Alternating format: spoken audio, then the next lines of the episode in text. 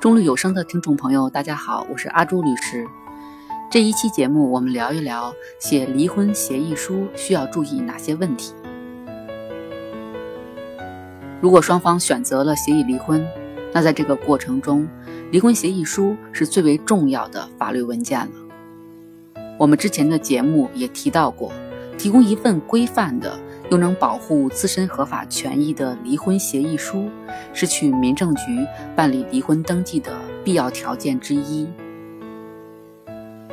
很多人到了民政局，好不容易排号轮到了自己，却因为双方没有事先就孩子的抚养权问题和财产分割等问题谈妥，从而导致无法顺利办理。还有的人仓促间拿民政部门提供的离婚协议范本直接填写，由于时间紧迫，很多问题没有经过认真仔细的考虑就决定了，这都会为日后埋下后悔争执的隐患，甚至是人身与财产的风险。那么，写一份有保障、内容比较全面的离婚协议书，需要注意哪些问题呢？从法律的层面上，以下几点需要您特别关注。首先，我们要表明双方是在充分的考虑与沟通的情况下自愿离婚，不是受外界的干预或别人的意愿而离婚的。其次，孩子的抚养权问题这一部分在民政部门的离婚协议书范本上也有，但需要做特别的细化。具体包括子女抚养权的归属，也就是谁享有孩子的抚养权；孩子的探视时间、地点、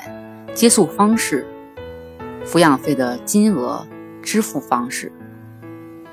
当孩子成长过程中涉及到的医疗费用和大额教育费用的承担比例和支付方式等等。第三呢，财产分割问题。在财产分割条款的约定方面，需要双方明确共同财产的范围、财产的价值、房产的位置和房产房产证的编号、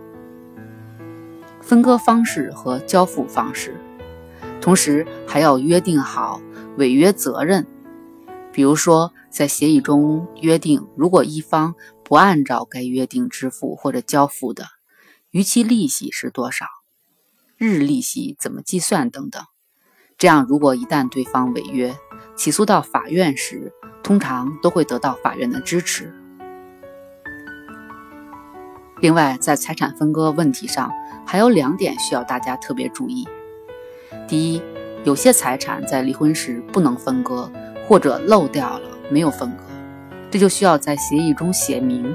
在离婚后未分割的财产，双方按照什么方式。或者什么比例分割，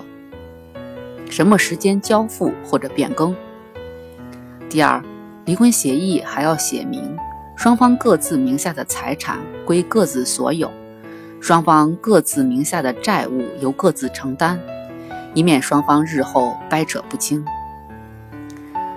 概括地说，订立离婚协议的总的原则是，对于重大的事项，协议约定的越明确越好。越有可操作性越好。比如看孩子的时间安排，如果孩子上学，通常都会约定由另一方在周五到学校接孩子，周六晚上几点送回抚养孩子的一方。如果约定在工作日或者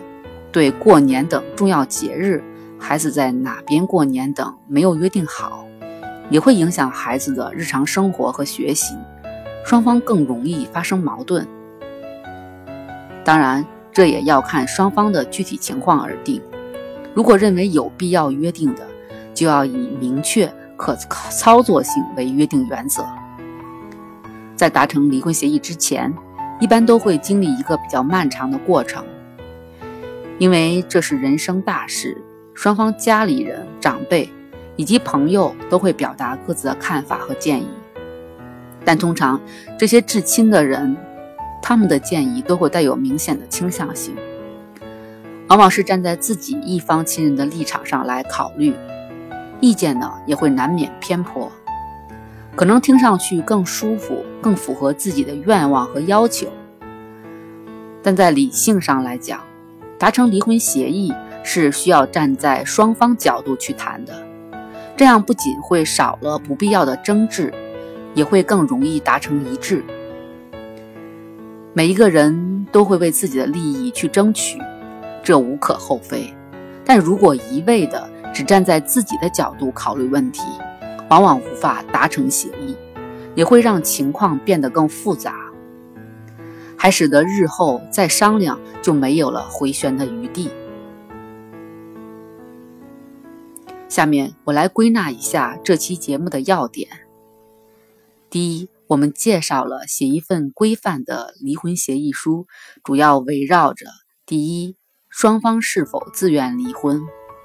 第二，孩子的抚养权问题；第三，财产分割这三个主要问题上来写的。第二，我们介绍了关于约定孩子抚养权问题该如何展开，具体包括哪些内容？子女抚养权的归属、孩子的探视时间、地点、接送方式。抚养费的金额、支付方式、医疗费用和大额教育费用的承担比例和支付方式都需要写明确。第三，我们还介绍了如何约定财产分割条款，需要双方明确共同财产的范围、财产的价值。如果有房产呢，需要写明房产的位置和房产证的编号。分割方式和交付方式也要列明，同时约定好如果违约应当承担的违约责任，以免日后双方陷入纠纷时无章可循。今天的分享就到这里，感谢收听。需要离婚协议书范本的朋友，可以在公众号“中律有声”中输入关键词“离婚协议书”，就可以收到我们提供的范本了。希望能对你有所帮助，我们下期再见。